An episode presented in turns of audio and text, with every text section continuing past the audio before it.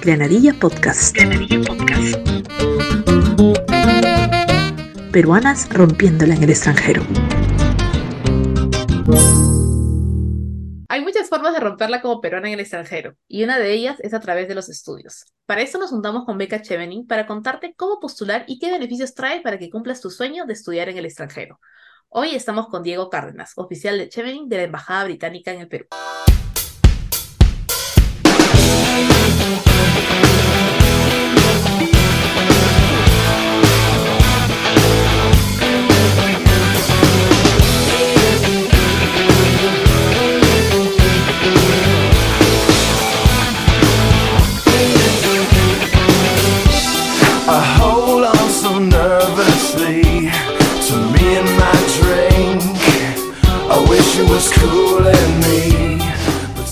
Hola Diego, bienvenido a Granadilla Podcast. ¿Cómo estás?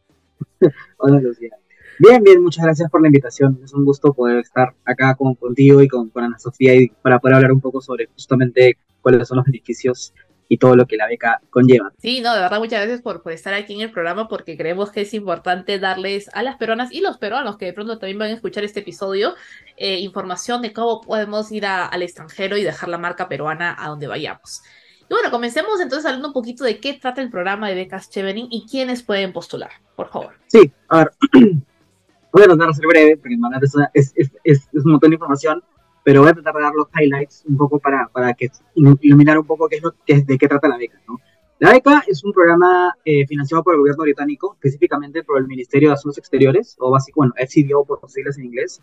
Inició en 1983, actualmente está disponible en más de 160 países, incluyendo el Perú, y lo que trata la beca o lo que busca la beca es financiar maestrías hasta de un año en cualquier universidad en cualquier eh, ámbito, maestría o temática dentro del Reino Unido, ¿no? Entonces, obviamente son becas solamente para estudiar en la Universidad del Reino Unido, pero que puedes aplicar a cualquier tema específico, no tiene un área no, no, tiene un área específica a la, que, a la que busca financiar, sino que puede ser cualquiera, y también puede ser cualquier universidad dentro del Reino Unido, ¿no? que puede ser, o sea, te puedo decir, puede ser Oxford, puede ser eh, University College London, puede ser eh, LSE, London School of Economics, a las top del, del, Reino Unido, pero también puedes elegir universidades, no sé, como en Escocia, como la Universidad de Edimburgo o Queen's University Belfast. En verdad depende mucho, depende mucho, aquí esta es la parte donde el aplicante o la persona que quiere aplicar tiene que ver qué, qué, es, lo, qué es lo que quiere estudiar, qué universidad le conviene más, cuál es la mejor universidad en, en el tema al cual le gustaría investigar, ¿no? Entonces eso es un poco al, al, a lo que la beca busca, que, o sea, es como dos lados, ¿no? Un poco la beca lo que te da, pero también espera que el aplicante ponga un poco de su parte. Y, ahora, y justo en un ratito también cómo, cómo es esto, ¿no?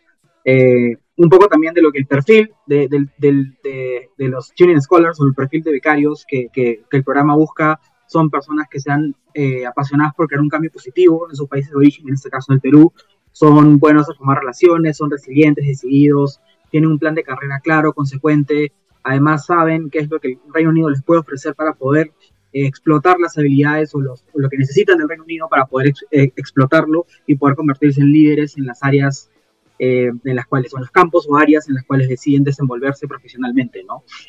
Eh, con respecto a quienes pueden aplicar, eh, y esto es algo también importante que quiero mencionar, es que la beca en realidad no está asociada con ninguna universidad en el Perú, en los países en los cuales está. En realidad es una beca que está abierta a todos los peruanos y peruanas. Eh, como requisito tienes que ser ciudadano del país, en este caso tienes que ser peruano peruana, eh, contar con el pasaporte peruano, puedes tener doble nacionalidad siempre y cuando, siempre y cuando tengas el pasaporte peruano. ¿no? La única doble nacionalidad que no se puede aplicar es si es que eres británico o británico. Ah. Si tienes, doble, si tienes este, nacionalidad británica, pero si es de cualquier otro país del mundo no hay ningún problema siempre y cuando, como decía, tengas el pasaporte peruano. Tienes que contar con un grado de educación superior, eh, que puede ser bachiller, título, maestría doctorado, puede ser cualquiera de los cuatro en realidad, no, no, no son excluyentes. Eso quiere decir, porque si me preguntan, ¿tengo que ser licenciado para poder postular? En realidad no, puede ser, si eres bachiller, licenciado, tienes ya una maestría o incluso un doctorado, puedes postular, no son excluyentes, como decía. Eh, además de eso, bueno, tener experiencia laboral, que también con las prácticas preprofesionales y prácticas profesionales cuentan, uh -huh. eh, como nota promedio del certificado de notas que, del, del, del, grado de educación superior que tú vayas a presentar, tiene que ser 13, es decir, si yo voy a postular, si yo postulo con un bachiller, en mi, en mi, certificado de notas de bachillerato, o sea, el certificado de notas que voy a presentar obviamente va a ser de bachillerato y esa nota tiene que ser un promedio de 13. ¿no? Uh -huh. Porque no tiene mucho sentido que yo postule con, con mi licenciatura, pero presente el certificado de notas en mi bachillerato, porque ellos no tienen cómo como que hacer double check de esa información. pues, ¿no? Claro. Em, de ahí, bueno, completar los cuatro ensayos, que son los ensayos y son la parte más importante de la aplicación, que son Ujú. Leadership Networking, está en the UK Career Plan, eh, que son ensayos súper importantes porque es la, la oportunidad en la cual las personas que aplican tienen, tienen, que contar por qué deben ser elegidas para Chivini, o sea, por qué, cuál es el plan de carrera, cuáles son sus habilidades, qué es lo que ellos pueden ofrecer al programa para que los, los evaluadores digan, ok, sabes que esta persona sí merece estar en el programa, sí merece ser un, un Chivini Scholar. Eh, y es una parte, en verdad, súper complicada, que generalmente es la parte donde mayor, mayormente se, se bajan a los aplicantes o las personas Ajá. que, que aplican el programa, porque en verdad es el filtro, porque siempre digo, ¿no? Tú puedes tener 20 años de experiencia, las mejores notas en, en- en la universidad o en el in- instituto educativo donde que vayas a presentar, pero haces cuatro ensayos que son pésimos, y si lo comparas con alguien que tiene, no sé, dos años de experiencia laboral, 13 de nota, pero hace cuatro, cuatro ensayos increíbles, probablemente elijamos a la persona que tenga los ensayos increíbles, porque la experiencia que tengas no significa, no, no, no, no significa nada, ¿verdad? tienes que Claro. demostrarlo cómo lo haces. Y esos son los ensayos, ¿no? Ajá. Entonces es por eso que es- los ensayos son, son la parte más como neu- neurálgica dentro de la aplicación. Y, y tal vez creo que ahí se le puedo dar la palabra después a, a Sofía para que cuente un poco cómo fue su experiencia para aplicar, porque creo que no hay mejor, no hay mejor evidencia que alguien que ya ha pasado por ese proceso, ya ha sufrido por ese proceso. Claro. Eh, después Ajá. de, y regresando un poco a, lo- a los criterios, de ahí, bueno, hay un compromiso que es, que, es el, que es importante mencionar, que es el compromiso de regresar al Perú. Es decir, esta beca te financia un año de estudios en el Reino Unido, pero una vez que terminen los años de estudio, debes regresar al país y permanecer al menos dos años, en caso seas elegido en el programa. Eh, obviamente, acá es importante mencionar que si tú tienes que regresar al Reino Unido por temas de turismo, no sé, por tu graduación, sí lo puedes hacer. Lo único que no puedes hacer es regresar al Reino Unido a percibir ingresos o a continuar tus estudios dentro de dos años, ¿no? Después de esto sí puedes regresar al Reino Unido. Y, y finalmente, que, es- que eso creo que es lo más importante de la beca es, no existe límite de edad, ni tampoco, tampoco existe un límite de veces al cual se puede postular. En realidad, como decía, la beca está abierta a cualquier ciudadano del Perú que quiera postular, que quiera hacer su maestría en el Reino Unido, eh, obviamente que tenga estos requisitos, pero más allá de eso, en verdad, lo chévere es que no hay un límite de edad, en verdad, las, las promociones son de edades súper variadas, eh, y también los temas son súper variados, lo cual también como que le da un montón de plus a la, a la, a, Claro. a la beca, ¿no? Eh, Buenísimo. y, otra, sí, y, ot- y otra cosa importante es que al momento que tú aplicas tienes que elegir tres universidades, y esas universidades tienes que elegir en orden de prioridad Ajá. porque es importante, porque generalmente pasa que si la primera universidad no te acepta, tienes la opción B y la opción C como para un backup, para no, poder- no perder la oportunidad de haber sido elegido en el programa, Claro. ¿no? Y estas universidades pueden ser, como decía, cualquiera, pueden ser tres programas iguales en diferentes universidades o tres programas diferentes dentro de la misma universidad. ¿Qué universidad el- elijo? ¿Qué universidad voy a estudiar? Esto depende mucho de la persona que aplique, porque nuevamente cada uno tiene que saber qué es lo que quiere estudiar y, una vez que lo elige, ya está, ya está, ya está lista, ¿no? Ya puede, ya puede aplicar a, a la beca. Ajá, excelente. Bueno, me, me gustó lo que mencionas de la edad, porque ahora que mi papá está aprendiendo inglés, entonces le puedo decir que puede postular a la Chevening para hacer su maestría. Papá, estás escuchando esto, tienes. Ahora vamos a escuchar justamente Diego nos va a contar cuál es el proceso para que mi papá vaya tomando nota de los pasos. ¿Cuál es el proceso para aplicar? Porque pasa, y a mí me ha pasado, que yo me entero de que, que abrió Chevening las, la- las postulaciones cuando ya está a dos días de cerrar. ¿No? Entonces digo, ay, ¿qué es esto? Me- se me pasó la publicación, se me pasó. ¿no? Y acá Ana Sofía, que también está en el Zoom, dice, sí, a mí también me pasó. Entonces, cuéntanos, por favor, porque ya empieza, creo que se abre poco, en un ratito, o ya se abrieron, ¿no es cierto?, las postulaciones para el nuevo proceso. Entonces, cuéntanos un poquito cuál es el proceso para aplicar a la beca Chévere.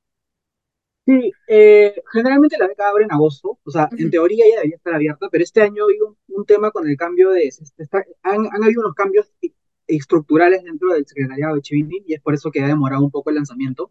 Este año me- ya, ya me gustaría poder decir una fecha, pero no tengo una fecha exacta al cual vaya a abrir. Lo que sí sé, y eso lo, lo sí, sí, sí te puedo decir, es que la beca va a abrir a mediados de septiembre, eso sí está como ya de todas maneras, y probablemente cierre a mediados de, noviembre, perdón. Entonces, a diferencia de años anteriores, que la beca siempre abría en agosto y cerraba en noviembre, ahora va a abrir un poco, un poco más tarde, pero igual eso no quita que ya podamos ir empezando con el tema de difusión, porque de hecho ya estamos casi a puertas de que, de que empiece, ¿no? Literalmente en un, en un mes tal vez la beca ya está abriendo.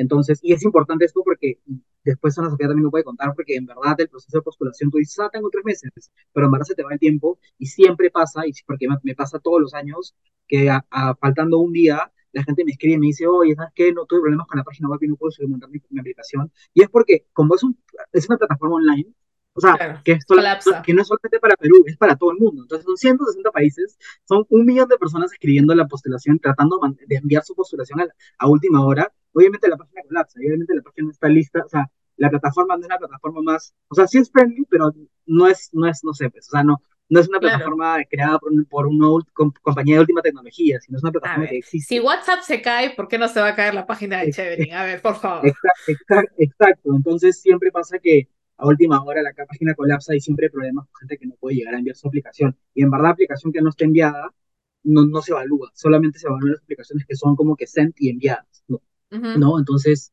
eh, eso por ahí también es, es, un, es un dato importante. Entonces, Básicamente la postulación abre en, en, septiembre, este año abre en septiembre, ahí es donde son tres meses para que los aplicantes, eh, los y las aplicantes eh, llenen, su, su formato de aplicación, hagan sus ensayos, pongan, básicamente te van a pedir que llenes un poco lo que ya mencionaba, tu experiencia profesional, eh, que bachiller o, bueno, certificado de educación superior que tengas y, que lo pongas, que pongas un poco sobre tus datos, si has hecho voluntariados, actividades extracurriculares, eh, tu experiencia profesional, como ya decía, y, lo, y que llenes los ensayos. Obviamente que pongas qué universidades has elegido y qué programas, y después que llenes los ensayos, que esa es la parte, como decía, la parte más importante. Entonces, una vez que termine ese proceso, que cierra en noviembre, después de eso, eh, los aplicantes, como tienen que esperar, porque de ahí vienen se hacen los, los, filtros de evaluación, que eso, eso generalmente sucede entre eh, noviembre a febrero, y en febrero es donde se eligen a las personas que han pasado el filtro y que van a pasar entrevistas. Las entrevistas son usualmente entre eh, inicios de marzo, fines de febrero a finales de abril, que es un, es un periodo global de entrevistas donde todas las embajadas del mundo que tienen el programa hacen las entrevistas. Y eh, una vez que termina ese proceso, en junio son anunciados los ganadores. Entonces, básicamente el proceso es una vez que el aplicante o el aplicante llene, los datos, espera en febrero, en febrero le llega la notificación que ha sido eh, elegida para el programa. Ahí tiene que mandar unos documentos adicionales que no les mencioné, porque estos no son, no son necesarios al momento que postulas, pero cuando pasas, cuando pasas entrevistas te piden que tienes que subir cuatro cosas, que son dos cartas de recomendación, escritas en inglés, o en español, eh, pueden ser una, académicas y profesionales, y tu certificado de notas y tu, tu, bachillerato o tu diploma de educación superior. Esos cuatro documentos. Entonces subes esos cuatro documentos, ves, cumples con ese requisito y si pasas, o sea, si lo cumples y eres elegido entrevistas, pasa entrevistas en, entre, entre febrero y abril y, ahí, y en abril ya no se nada y esperas hasta junio para que puedas... Este, Comes ansiedad. Así es. Comes ansiedad por tres meses más o menos. Así es, hasta que, hasta que postulas, hasta que te dices si eres aceptado o aceptada en el programa. Ahora, en ese interín de tres meses, lo que sucede y que mucha gente hace es postular a las universidades, porque hay algo importante que tengo que mencionar, es que Chivinin es solamente el proceso de postulación a la beca, pero cada persona tiene que hacerse, tiene que postular a la universidad independientemente del programa. O sea, tú postulas a la beca y a las universidades. Por eso no es necesario, porque también me, siempre me preguntan lo mismo, ¿es tengo que estar aceptando en la universidad para postular la beca? En realidad no. Tú puedes hacer el proceso a la par, puedes primero postular la beca, luego las universidades, tal vez ella nos puede contar cómo, hizo ella, pero yo usualmente recomiendo que hagan el proceso a la par, porque si bien es cierto es algo tedioso, pero a veces, no te, a veces te falta el tiempo, entonces o a veces las universidades no te responden. Entonces siempre es bueno tener, tener tus tiempos arreglados para poder llegar a esa fecha. Entonces, usualmente en esos tres meses lo que hace la gente es, ya, ok, si pasa entrevistas, como no sé si he pasado o no, igual voy a postular a las universidades, y esos tres meses los usan para postular a las universidades, ya en junio cuando te avisan, que eres elegido o elegida para el programa, ya lo que haces es, eh, después de eso hay un deadline de, en julio para poder postular tu carta de aceptación, presentar tu carta de aceptación para que te den la beca. Entonces ya en, julio presentas la carta de aceptación y ya eres elegida en el programa 100%, ya te vas a, hacer tus estudios en octubre de, ese mismo año. Eh, básicamente, así es como un poco la curva de, o el viaje, el Changing Journey que le dice mucha gente, eh, que, le dice mucha gente porque en verdad es, todo, es toda una experiencia y todo un viaje, pero, pero más o menos eso es, Definitivamente, el viaje de la ansiedad. A mí ya me dio ansiedad de pensar que tengo que esperar desde abril hasta junio, que es la respuesta. Cuando yo postulé a la universidad, se demoraron dos semanas, creo, en responderme del cuarto de beca que me dieron y estaba comiendo ansias por dos semanas. Entonces, tres meses para los que hagan comenzar el viaje de y estén preparados. Eh, para los que les da pereza retroceder en el episodio, por favor, cuéntanos nuevamente, así eh, muy, muy resumido, porque lo hiciste de inicio, cuáles son los requisitos claves para postular. O sea, ¿qué necesito yo para ser postulante a la Chevening? Sí, si tuviese que ser, eh, resumirlo rápidamente, es, bueno, ser, con, ser ciudadano peruano o peruana, tener eh, un eh, diploma de educación superior, ya sea bachiller, licenciatura, doctorado, maestría, tener dos años de experiencia profesional y, eh, bueno, llenar la aplicación de Chivini, que es ahí viendo los ensayos y todo lo que hemos estado conversando, y yo creo que finalmente es eh, tener claro cuáles van a ser tus, tres opciones de la universidad, ¿no? Eh, las tres opciones que vayas a elegir dentro de la universidad o los tres programas que vayas a elegir en, las diferentes universidades. Yo lo podría resumir así, porque en realidad lo demás son como detalles, pero no son como requisitos claves. O sea, para que a ti te descarten dentro del programa, o sea, dentro de los criterios de elegibilidad es básicamente tienes que cumplir que tengas los dos años de experiencia profesional, eh, ser ciudadano del país y eh, tener un diploma de educación superior. Ajá, perfecto, perfecto. Y bueno, algo mencionabas al inicio, el tema de, de, los ensayos, ¿no? Y me gustaría que pronto nos puedas contar cuáles son los, también los errores más comunes, ¿no? Porque a veces uno, pues, de la emoción y de la ansiedad, no sube cualquier cosa al portal y cuando ya te toca a ti empezar a revisar las, las postulaciones, dices, ay, no, era tu, no sé, era tu grado de bachiller y te puso de graduación del colegio, ¿no? Te puso su certificado de que terminó la secundaria y es como que, oh, no, no era el documento, ¿no? ¿Cuáles son los errores más comunes o qué cositas han pasado, ¿no? En esos procesos que tú has estado viendo. Sí, eh, o sea, son, los errores son bien subjetivos, ¿ya? Porque los ensayos dependen mucho de cómo tú lo redactas, porque básicamente los ensayos son cuatro, que es liderazgo, o sea, leadership, networking, study in the UK y career plan. Entonces tú en cada ensayo tienes que hablar sobre, con, ejemplos, tienes que contar cuáles has tenido, o sea, tienes que contar qué situaciones de vida has pasado, eh, en el cual, en el cual hayas demostrado que eres, que eres líder, que eres líder o que tienes habilidades de líder, y cómo eso influye en los demás.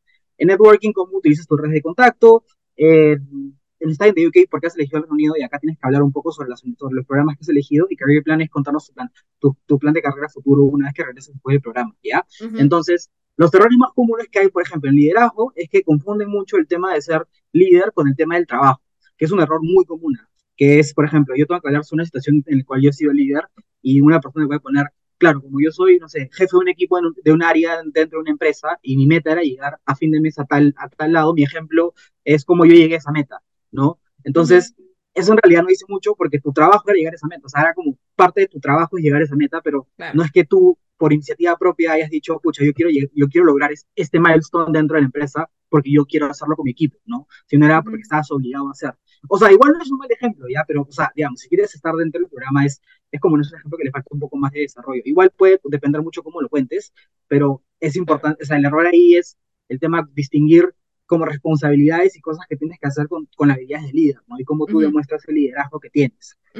Eh, en networking el error súper común es que mucha gente nos cuenta cuántas redes de contactos conoce o cuánta gente conoce, pero nunca nos dice como para qué la usa. O sea, hay gente que nos pone, sí, yo pertenezco a una red de, no sé, de ingenieros, que es internacional, eh, pertenezco a un montón de, como, de sociedades internacionales de ingenieros, pero nunca nos cuenta cómo logra utilizar esa, esa, esa red para su beneficio propio, ¿no? O sea, en el sentido de, ya, pues si yo conozco una red de, si yo soy parte de una red, ¿por qué no contacto a uno y que trabaja en el mismo tema que yo y hagamos algo juntos? Pues no un paper o una actividad, no sé, algo, y tal vez esa actividad generó que, no sé, ganar un premio o algo, o sea, algo de cómo utilizas tu red de contactos para un beneficio profesional, ¿no? No solamente significa decir, claro, yo conozco a mil personas y por eso soy como tengo una super red, ¿no? Sino demostrar un poco, y algo que mucha gente se olvida es cómo construir puentes entre Chivining y, y, esa red de contactos, porque una vez que estás dentro del programa, conoces un montón de gente, porque para empezar que eres una promoción de 160, o sea, entonces,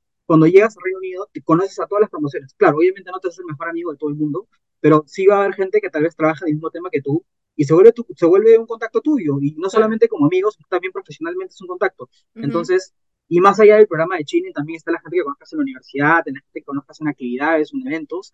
Entonces, es importante mencionar cómo tú piensas que esa red, o sea, cómo puedes formar ese puente entre Chivini y, y, tu red de contactos que ya tienes acá en Perú. Eh, en Stay in the UK, el error más común es que nunca nos hablan de los programas, solamente nos dicen, ah, UK es mejor, pero, o sea, si cambias UK y pones Estados Unidos, son de lo mismo, o sea, nos dicen, claro, porque UK es un país desarrollado, que tiene calidad, calidad de, de, o sea, la mejor calidad educativa, tiene buenas universidades, la cultura me gusta, ya, genial, pero como digo, si cambias y pones Estados Unidos son igual. O sea, no es para claro. Estados Unidos, obviamente, pero me refiero es, tienes que mostrar el por qué estás eligiendo el país, ¿no? Entonces, por eso que sí, digo que acá siempre tienen que acordarse de que tienen que hablar de los programas que han elegido, porque ahí nos demuestras el por qué estás eligiendo el Reino Unido, ¿no? En el plan de carrera, el plan de carrera básicamente es, es, solamente puedo decir, es que su plan de carrera tiene que ser realista y ambicioso, porque muchas, o sea, muchas veces hay gente que nos dice eh, aplicaciones en las cuales leemos que, por ejemplo, quieren postular a, su, a la maestría porque quieren ascender en su trabajo. ya, eso no está mal, es un, es un objetivo de vida, está perfecto, pero si solamente quieres la beca para eso, o quieres la beca solamente porque después quieres hacer un doctorado, o sea, ya, genial, pero si solamente nos dices eso, es como, ok, o sea, en verdad, Chivening, o sea, el Reino Unido va a apostar en ti para que te conviertas en un líder, para que solamente quieras como crecer académicamente. O sea, ¿dónde está el impacto que quieres generar? Ujú. ¿No? Entonces, esa es un poco de las cosas más comunes que se ven dentro de los ensayos. No, no, te decía, y eso también demuestra un poco también al momento que lees, porque claro, o sea, tú puedes leer así, pero ya con eso dices, pucha, no sé si vale la pena pasar entrevistas a esta persona, no, porque sus ensayos en verdad, no sé si, si tan- no es que sean tan como, llamen la atención, pues, ¿no? hay que meterle ganas al ensayo. ¿Cuán largos tienen que ser los ensayos? ¿500 palabras? ¿1000 Y palabras? 500 palabras cada uno, en inglés, Claro, cada ensayo. Cada ensayo. Sí. Ajá, ajá.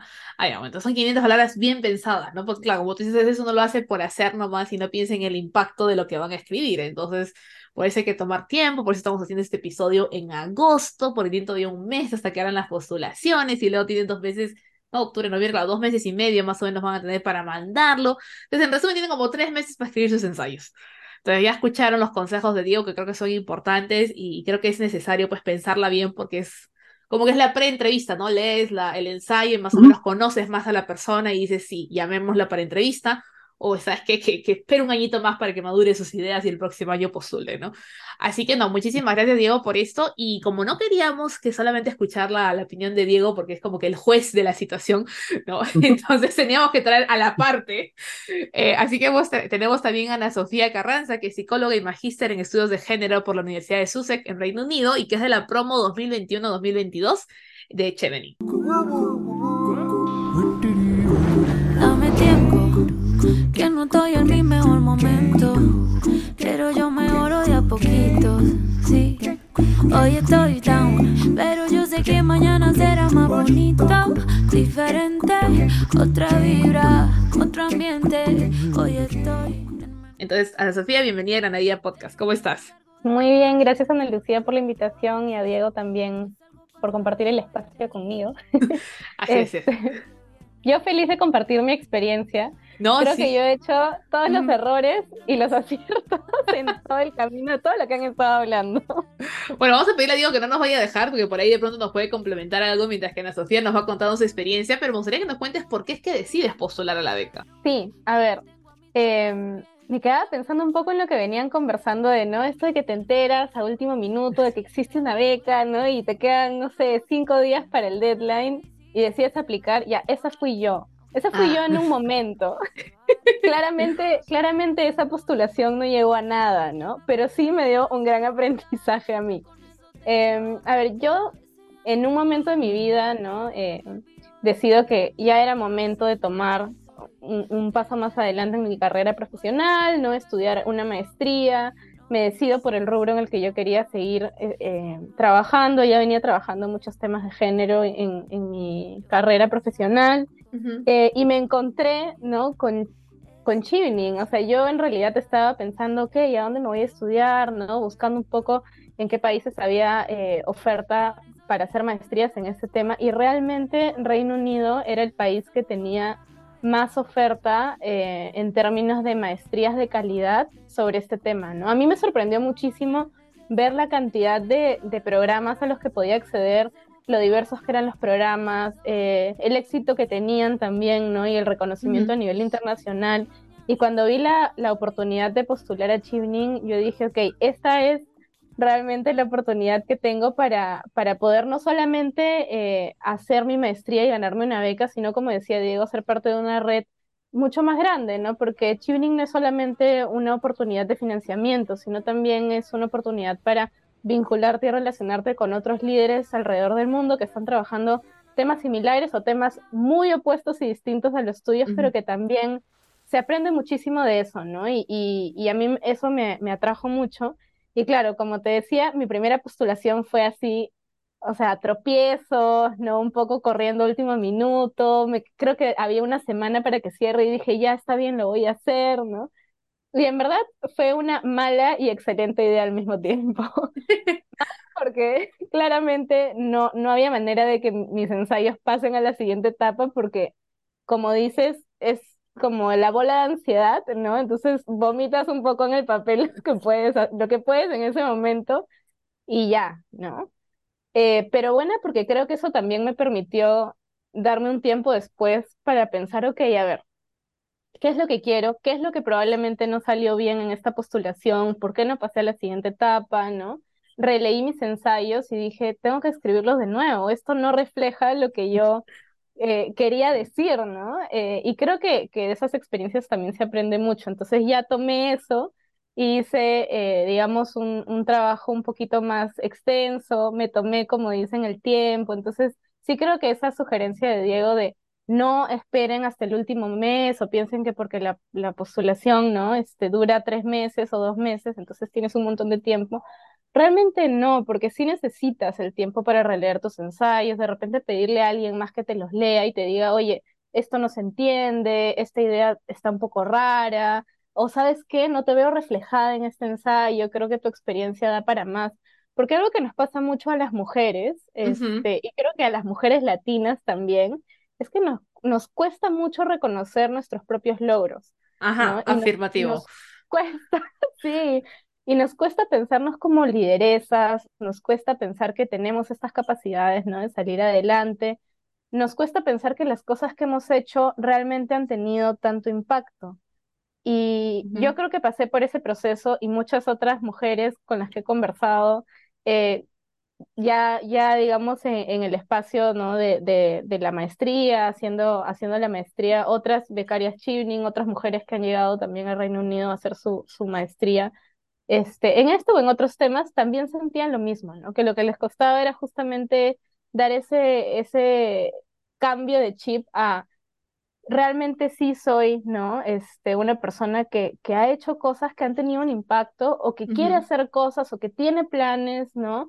Eh, que pueden cambiar y, el mundo y que necesito, digamos, estos conocimientos para y puedo reflejarlos en un ensayo, ¿no? Y creo que ese es el, quizás el, el, el trabajo más difícil que hacer cuando escribimos estos ensayos, ¿no? Porque tú te encuentras con la hoja en blanco y la pregunta es, ok, ¿qué he hecho para yo poder probarle ¿no? a estas personas que tengo estas capacidades de liderazgo? ¿De dónde saco esa información? ¿no? Em, así que nada, creo que eso, eso sí es bien importante en el proceso. Ha sido muy importante lo que ha mencionado Ana Sofía. Yo creo que el síndrome del impostor es muy fuerte en las latinas y en las peruanas en este caso, porque a veces no nos damos cuenta de lo que hemos logrado y, en, creo que en esos momentos cuando escribes un ensayo, cuando tienes que escribir tu carta de motivación, es donde te das cuenta, oye, yo he hecho esto y todavía dudas a veces, ¿no? Entonces, para los que están escuchando este episodio, no duden, agarren papel y lapicero, agarren la laptop, el iPad, el celular, lo que sea que usan para escribir y empiecen a escribir, ya saben cuáles son los cuatro temas que hay que escribir. Entonces arranquemos con eso. Y me gustaría que nos cuentes también, creo que lo has contado un poco con el tema de los ensayos, pero ¿cuál fue la parte más complicada de pronto para ti de este proceso de postular? Sí, bueno, definitivamente los ensayos son un momento bastante importante, ¿no? Como dice Diego, claro, llenar el formulario, ¿no? Y poner tu experiencia laboral y todas tus cosas toma tiempo, pero lo que toma más tiempo y que te debería demandar más cabeza es la parte de los ensayos, ¿no? Eh, yo sugeriría ahí ser muy específicos, no muy específicas sobre lo que quieren decir.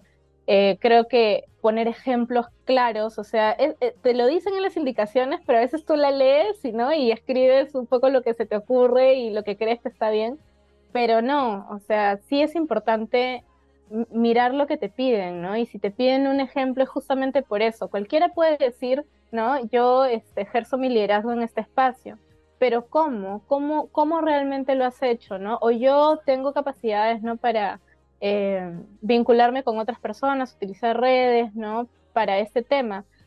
Pero ese cómo creo que es lo fundamental, ¿no? Que uno pueda, que uno pueda explicar realmente eh, cuáles han sido, eh, por ejemplo, qué cosa fue lo que hiciste, qué resultado tuvo eso, con quiénes te vinculaste para realizar eso, ¿no? Eh, o sea, creo que ser así de específica es lo que quizás más tiempo me tomó, ¿no? Y, y esa creo que fue la parte más retadora para mí, o sea, ir delimitando paso a paso eh, cuáles eran los ejemplos que yo quería eh, mostrar y elegir mis ejemplos también, porque tampoco podía poner, pues no, 10 ejemplos en 500 palabras, era imposible. Sí, creo que ese trabajo es, es, es sí. Ahora, claro, también hay una entrevista, entiendo yo, ¿no? ¿Cómo fue la entrevista? ¿Cómo, cómo fue? Sí, bueno, en mi caso la entrevista fue virtual. Este, no sé si seguiremos en, en esas modalidades, pero este, creo que ya no. Eh, pero en mi caso fue así y em, es una entrevista, bueno, creo yo bastante estructurada también. Diría que ya una vez que llegas a esa etapa, eh, a ver, lo primero que diría es, no se concentren en la entrevista sin terminar los ensayos. Vamos paso a paso, ¿no? La primera preocupación deben ser los ensayos. Pero si ya terminando los ensayos llega ese momento, recibes ese correo, ¿no? En el que te invitan a la entrevista, em, es un espacio para explayarte y explicar un poco más sobre lo que tú ya les has mostrado a través de tus ensayos. Entonces, em, es un espacio en el que estás en un pan con un panel de personas, ¿no? Y ahí seguro Diego nos podrá definir un poquito más cuáles son los roles de esas personas que están contigo, em, pero es más de una persona, lo cual para algunas podría ser un poquito intimidante, pero yo diría, calma, tratemos de pensarlo como una conversación, ¿no? Es profundizar sobre los cuatro ensayos, entonces te van a hacer preguntas sobre esos cuatro ensayos. Em, tienes un espacio para contar sobre tu programa, si es que quieres también ahí contar cuáles son tus prioridades, ¿no? Eh, cuáles son tus planes de vida, o sea, vas a ir eh, paso a paso por cada uno de los ensayos y seguro hay algunas repreguntas también, ¿no? Dependiendo de lo que tú les expliques, te pueden hacer preguntas para profundizar sobre alguna cosita eh, que les interese saber, ¿no? Cosas generales, yo diría, vuelve a tus ensayos de todas maneras, explica más, no repitas solamente lo que te colocan en el lo que colocaste ya en el ensayo, ¿no? O sea, no basta solo con decir, ah, estos son mis ejemplos y porque ya eso lo pueden leer, ¿no? Tienes que decir un poquito más. Entonces, profundizar sobre lo que tú ya tienes, ¿no? Tú ya contaste una historia sobre ti, entonces puedes explayarte un poquito más en ese espacio. Ese es un poco el, el foco de la entrevista, en realidad, ¿no?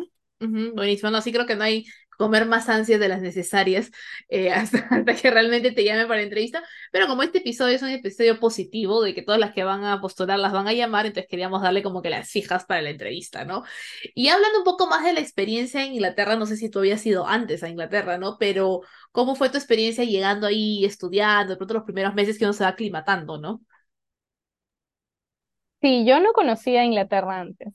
Es la mm. primera vez que iba. Eh, eh, quizás mi experiencia va a ser un poco distinta a las personas que lleguen ahora, porque yo sí llegué cuando todavía había un poquito más de restricciones en los ingresos por el tema de la pandemia, eh, lo cual hizo mi experiencia distinta, definitivamente diferente.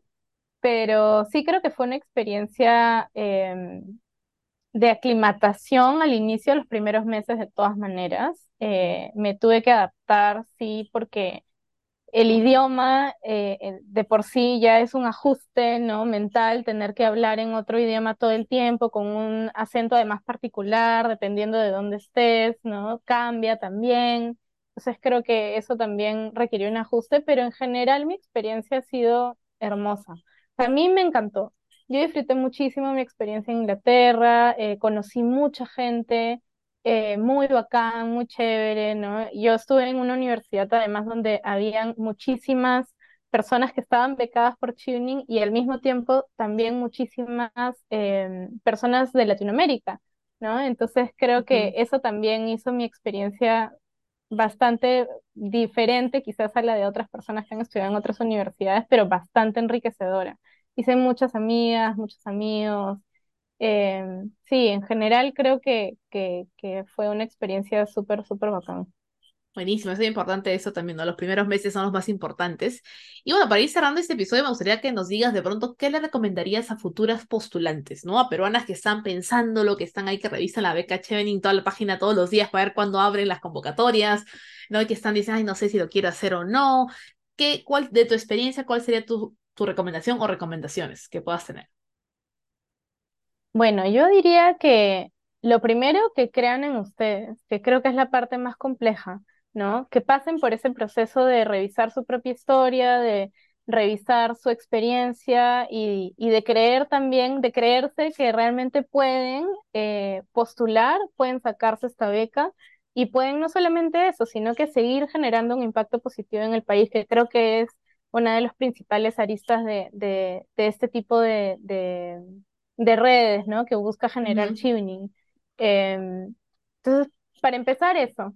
Lo siguiente es que, que lo hagan, ¿no? Que se den el tiempo, se dediquen el tiempo de hacerlo, que decidan hacerlo, planifiquen, ¿no? Eh, y que lo hagan con tiempo. O sea, que realmente sí se tomen ese, ese, eh, ese espacio temporal, ¿no? Que te da Chivnin para postular, para que puedan revisar sus ensayos, para que puedan, ¿no? Darle una vuelta, em, que se apoyen de sus redes cercanas. Y creo que eso sí es fundamental para dos cosas, ¿no? Una, para la parte de la postulación, ¿no? Que puedan personas cercanas a ti que te conocen leer, que te puedan entrevistar si es que pasas a la entrevista o hacerte preguntas para que tú puedas practicar. Y lo segundo, como red de soporte emocional, ¿no? Porque como decías, claro, es un proceso largo, eh, que genera también un montón de preguntas existenciales, de ansiedades, ¿no? En el camino, de esperas, eh, y que creo que sí es importante tener una red de soporte que esté contigo y que te permita también sentirte sostenida a lo largo del proceso, ¿no? Eh, desde postular hasta llegar a otro país, ¿no? Creo que eso sí también sería otra de mis recomendaciones. Buenísimo. No sé si Diego quiere darnos algún par de recomendaciones más antes de cerrar el episodio. No, nada, en verdad, muchísimas gracias a Ana Sofía por la participación, en verdad. siempre digo, la, parte, la mejor parte de toda es poder contar la beca, no solamente desde el punto de vista mío, de alguien que, de hecho, coordina la beca, sino de alguien que ha vivido por ese proceso, porque como es un, es un viaje, o sea, es un viaje de muchas, de muchas cosas, de, de muchas emociones también, y a veces, y como no, yo no he sentido esa, esa, esa ansiedad, eh, siempre prefiero que alguien más la pueda contar, porque en verdad es la parte más más importante del programa, ¿no? En recomendaciones, en verdad lo que, lo que dice, lo que dice Ana Sofía es súper importante. Yo tal vez complementaría con no tengan miedo de escribir a gente que no conoce también, en el sentido de que contacten con alumnis de Chivin. O sea, no, no quiero hablar a título de Andrea, pero de Ana Sofía, perdón, pero si alguien quiere escribirle a Ana Sofía y decirle, oye, ¿sabes qué? Que estoy postulando la beca, eh, ayúdame. O sea, muchas, muchos, muchos y muchas son súper como atentos y siempre dicen, escríbanos, nosotros podemos ayudarlo, ayudarlos eh, y, también dar como que su punto de vista desde, desde como alguien que ha, vivido por el proceso, Entonces, también es súper válido, yo también recomendaría que, que no tengan miedo a escribirle a gente que, saben que ha sido parte del programa o que tal vez conocen que son parte del programa para que les, los ayude. Y si no conocen a nadie, busquen en, LinkedIn, busquen en, en, en, en, redes, tal vez alguien por ahí, alguien es conocido o tal vez por conocidos de alguien lleguen. Y, y, finalmente también con la asociación de Chivini, porque hay una asociación de Chivini Alumni Perú que de hecho hemos cambiado de directiva hace poco, entonces como que se está relanzando y están súper activos. Entonces en Instagram están como a uh, Cheering Association o Alumni Association Perú o Cheering Alumni Association Perú. Sí, eh, Alumni Perú creo que es. Sí, la tienen clara, como se han dado cuenta, la tienen clara. este, entonces ahí les pueden, ahí les pueden escribir también y es un grupo de como 7, 8 personas em, que pueden escribirle, que les pueden escribir y ellos también los pueden ayudar, ¿no? Entonces en ese sentido eh, es siempre bueno buscar ayuda, sobre todo en ese tipo de procesos, como decía Ana Sofía, es busquen ayuda a alguien que, si conocen a alguien que vean los, los, los ensayos, busquen otro par de ojos frescos que les puedan decir, sabes que esto no va, esto sí va, yo te conozco y eso, esto a ver lo puedes decir mejor. Y después de eso, ya en, en las entrevistas, eh, es como decía Sofía, las entrevistas esperamos, o sea, no esperamos, o sea, si nos van a repetir lo mismo que sale en, los ensayos, en parte sports, si quieren decir lo mismo, si quieren utilizar los mismos ejemplos de los ensayos, genial. Si quieren cambiar los ejemplos, mejor aún. Pero la idea es que puedan explayarse mucho más de lo que sale en, el ensayo, porque aquí decimos, ya, ok, ya le, hemos leído esto, estás, o sea, no, tienes un perfil que nos llama la atención, queremos que nos cuente más de ti. Entonces, básicamente, eso es lo que les estamos, entre líneas, eso es lo que básicamente nosotros decimos. Y esperamos a que las personas cuando lleguen les digan, ok, ya sabes esto de mí, ahora quiero contarte esto de acá. Y nos cuenten los, los, los, nos respondan las cuatro preguntas hablando sobre los, los dos cuatro competencias y contando un poco más sobre cada uno. Y la razón por la cual es un panel es porque también siempre es bueno que haya más de una persona escuchando, porque así también hay opiniones diferentes de, de, los, de, los, de los aplicantes, ¿no?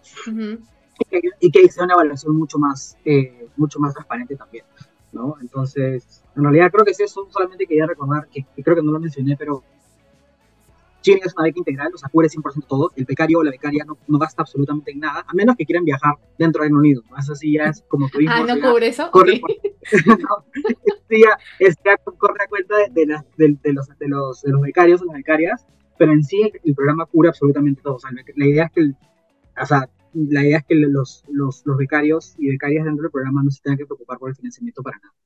Ajá, buenísimo. Yo creo que sí era importante, creo que no lo mencionamos al inicio y es importante porque me parece que es una de las becas más completas también que existen, ¿no? Que a fin de cuentas no gastas nada, porque postular no te cuesta, ¿no es cierto? Y, y, viajar tampoco te cuesta y los gastos de manutención tampoco te cuestan. Entonces lo que ahorres es para, como tú dices, ¿no? para que viajen, que conozcan y ciertas cosas que, que me parece excelente.